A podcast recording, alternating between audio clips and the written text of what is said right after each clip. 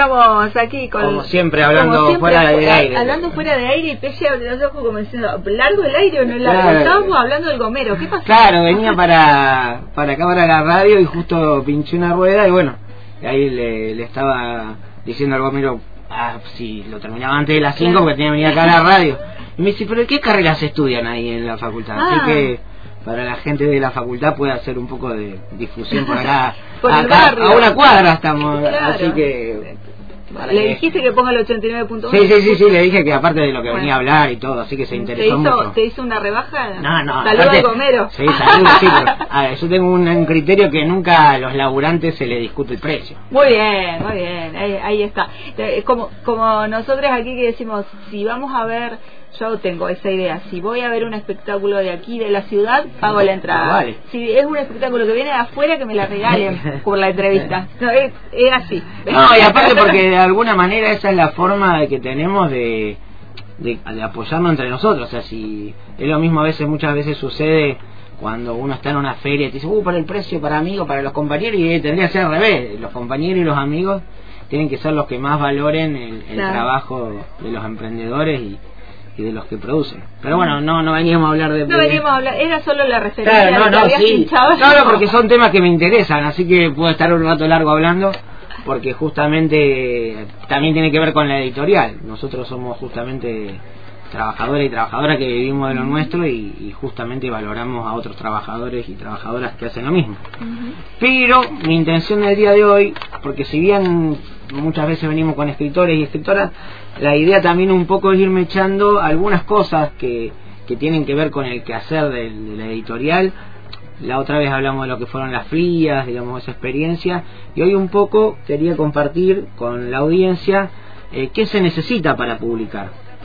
Porque nosotros a lo largo de estos 15 años de trabajo como editorial y anteriormente ya con la feria y esas cosas, Siempre nos sucedía que las personas que escriben muchas veces creen que los verdaderos escritores son los otros.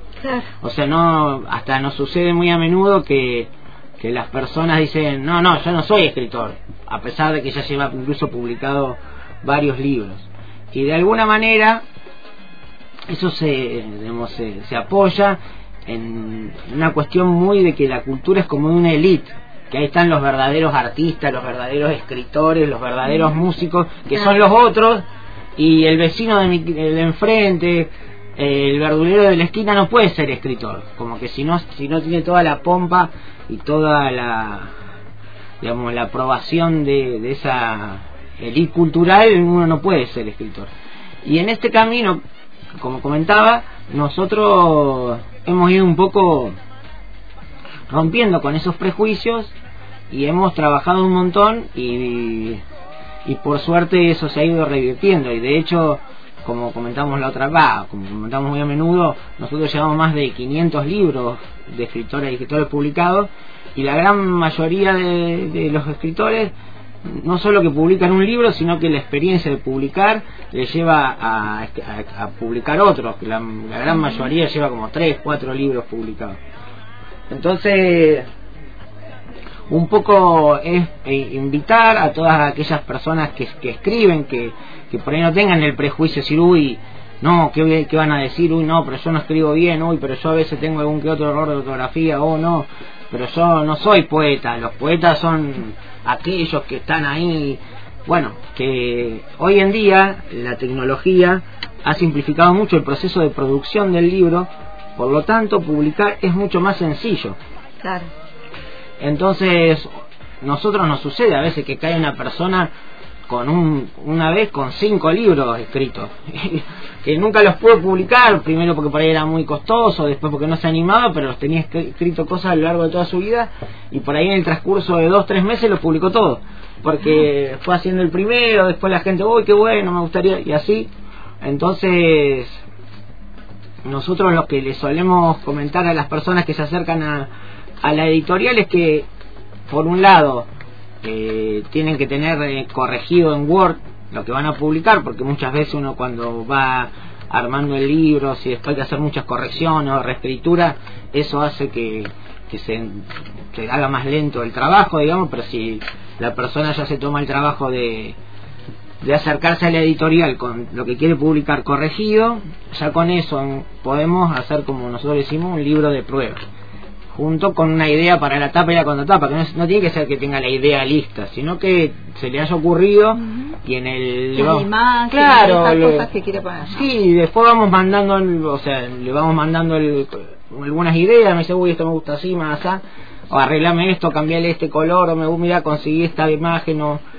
y con eso ya se puede publicar, no es muy complejo y una vez que se hace el libro de prueba, que se ven siempre algún que otro detallecito que queda de, de cosas que la persona por ahí, una cosa por ahí es verlo en la computadora, que esas personas escriben en la computadora, y otra cosa es verlo impreso, pero una vez que está ese libro de prueba listo y terminado, eh, ya uno puede decidir cuántos libros quiere hacer y puede hacer la cantidad de veces que quiera. Nosotros, por ejemplo, ahora venimos de dejar unos libros para para un escritor que vino acá, que creo que fue el primero que, vino con nosotros, eh, porque ahora justo se iba a Neuquén a un recital y quería llevar libros de Furia fotocopiada y en un lugar llamado Noise, que fue el libro que, comentó acá en la radio, y bueno, es bueno, me preparás alguno para el viernes, y, ahí estamos. Y después, ahora teníamos, como te comentaba fuera del aire, una escritora que se va a Ecuador ahora la semana que viene, y se lleva de sus cuatro libros publicados, uno y a su vez editó otro. Y todo es con este mismo mecanismo que, que es acercar la, los textos, la, qué sé yo, después hemos hecho también muchos libros de, de antologías, como pasó con, con, los escritores y escritoras de, de la sociedad, sociedad de escritores que vinieron también acá, después hicimos antología del Centro de Escritores de, de Chipolete, el grupo Rucarrayén de de Cinco Saltos, con los escritores y escritoras de Allen, pero de esta manera, que es bastante accesible en cuanto... Claro, pensaba eh, en, la accesibilidad porque he escuchado por ahí otros eh, escritores, escritoras que dicen, no, eh, estoy por publicar un libro, ¿no? Te lo ves un día y dices, sí, estoy por publicar. Bueno, lo ves a los cuatro o cinco meses y dice, estoy por publicar. ¿Qué pasó? No, porque la editorial me pidió esto, no, porque la editorial me, me exigió esta cosa, no, porque me dicen que no, y también por los costos, como a nosotros lo vivimos mucho en el sentido de que nosotros al hacer libros por unidad eh, es bastante accesible eso. Hay, ahora vamos a dejar unos libros que son sorpresas, así que no puedo decir a quién, ah. pero que son 20. Entonces después seguramente a la semana que viene dice, uy, quiero hacer otros 20 más o 10 o 50. Entonces eso es bastante más sencillo que por ahí hacer tiradas grandes de 200, 300 libros, quizás lo haces en Buenos Aires, pero por más que sea más económico, al ser mucha cantidad ya es más difícil. Y después que también tiene que ver con, con lo que es la, la difusión de los libros, que muchas veces y rara vez uno distribuye 200 libros en una semana. Generalmente nosotros cuando se nos acerca un escritor o una escritora y nos dice, che, quiero hacer 100 libros, nosotros le decimos al revés, decimos, hace 50 y cuando se te acaban esos 50 se te marcan. o sea que desde la perspectiva económica es una lógica antieconómica la nuestra, porque nosotros es mejor hacer 100 que hacer 50, pero en realidad, eh, como los libros se hacen enseguida, una vez que está el original listo, eh, no hay no hay inconveniente. Entonces viene alguien y dice, oh, quiero hacer 100 libros. No, no, tranquilo, hace 50 y si te tengo que acabar, hace otros 50 y así, o de 20. Porque de alguna manera la accesibilidad de, de, la propuesta también tiene que ver con que todos puedan publicar. Digamos, nosotros, yo siempre cuento una anécdota que quizás los que tienen hijos, que tienen 15 años más o menos como mi hijo, en aquella época hay una película llamada Ratatouille, no sé si la audiencia se la recordará, pero bueno, que es que el lema del, de la película era que, que todos pueden cocinar. Con esta cuestión viste que yendo al mundo este lo gourmet viste que, que tenés también otra elite que son los cocineros no sé cuántos. los chefs. Claro bueno ese wow, cuando uno dice vos sos eh, sos cocinero no no yo soy chef. Claro viste en la película esa eh, dice que que todos pueden eh, cocinar digamos entonces, eh, entonces un poco la idea nuestra de la editorial, yo siempre cuento, que viene de ahí, de que todos tenemos cosas para contar. Y lo único que nosotros hacemos es facilitar los medios para que eso pueda suceder, para que no sea eh, la cuestión económica una limitante. Porque después nosotros tenemos miles de anécdotas de, de historias que surgen por ahí de, de personas que publicaron 10 libros por primera vez. De hecho, esta escritora que viaja ahora a Ecuador a presentar su libro allá en la Feria del Libro de Ecuador, eh, vino con nosotros hace como 4 o 5, no más, ponele 6, 7 años, toda preocupada y, y nerviosa de publicar su primer libro y decía que bueno, que ya estaba, con eso yo sentía y después ya lleva cinco libros publicados, lo presentó en toda la feria de la región, viajó con los libros a, la feria de Junín en provincia de Buenos Aires, en la pandemia lo estuvo presentando en un montón de lugares de manera virtual y al principio era no, yo no, no esto no es para mí. Claro. Así que un poco Claro, y la oyentada que quiera publicar, ¿cómo hace? ¿Se conecta directamente? Claro, lo más sencillo, porque te digo, a nosotros a veces nos sucede que nos contactan de otros de, lugares que ni sabemos cómo llegaron. Entonces, che, ¿cómo te enteraste? No, porque por lo general hoy en día a través del Facebook o del Instagram, de, la editorial, eh, se puede uno contactar enseguida con nosotros. Y todo el proceso que yo comenté en un principio de la parte de cómo se va preparando el libro, más que todo lo hacemos de manera virtual porque es mandar las ideas de las tapas, la idea del interior del libro.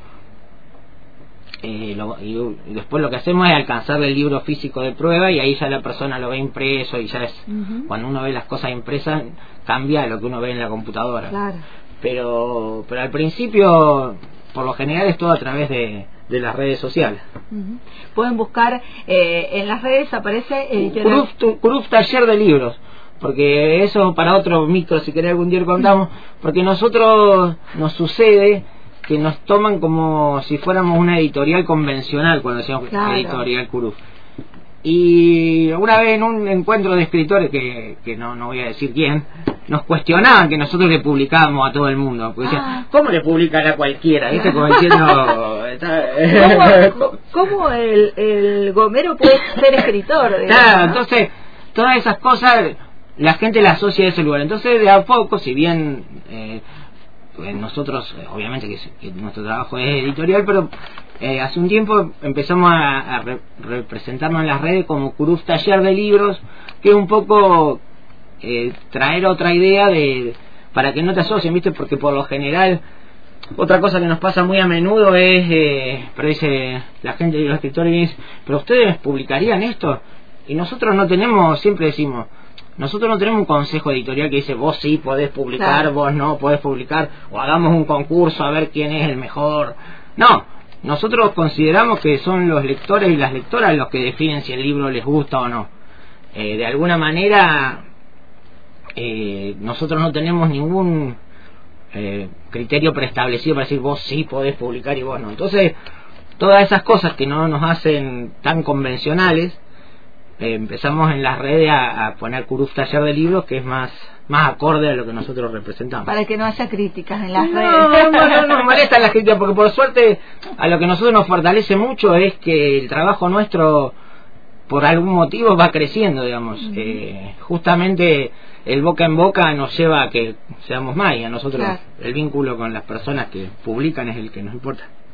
Vamos a escuchar a Taki que nos ahora volvemos a seguir viendo, eh, charlando sobre la editorial.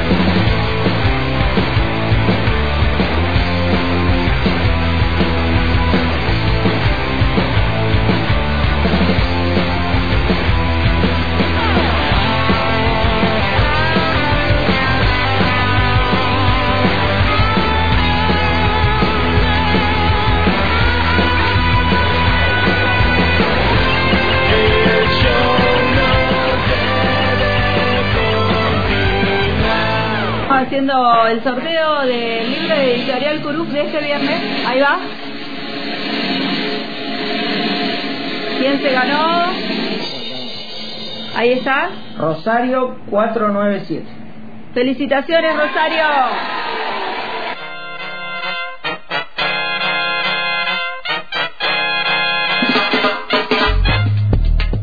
Buenísimo. Eh, Rosario 497, tenés que. Eh, bueno, se van a comunicar. Sí, nosotros venimos comunicándonos con, con todos los ganadores y las ganadoras. Esta semana que pasó, como te contaba fuera del aire, realmente fue demoledora en cuestión laboral, porque, bueno, salgo de acá tengo que unos libros, pero ya nos estamos poniendo al día con, con todos los ganadores y las ganadoras, así que ya prontito vamos a, ir a comunicándonos con Rosari que ella elija el libro que quiera, así como un poco la idea. claro, Bueno, nos encontramos el próximo viernes. El próximo viernes, sí, sí, sí. Ya espero mejor de salud, que vengo medio también golpeado con los primeros fríos. Pero sí, sí, ya vamos a estar el próximo viernes. Dale, chao, chao. El hilo invisible, en la tarde, por antena libre.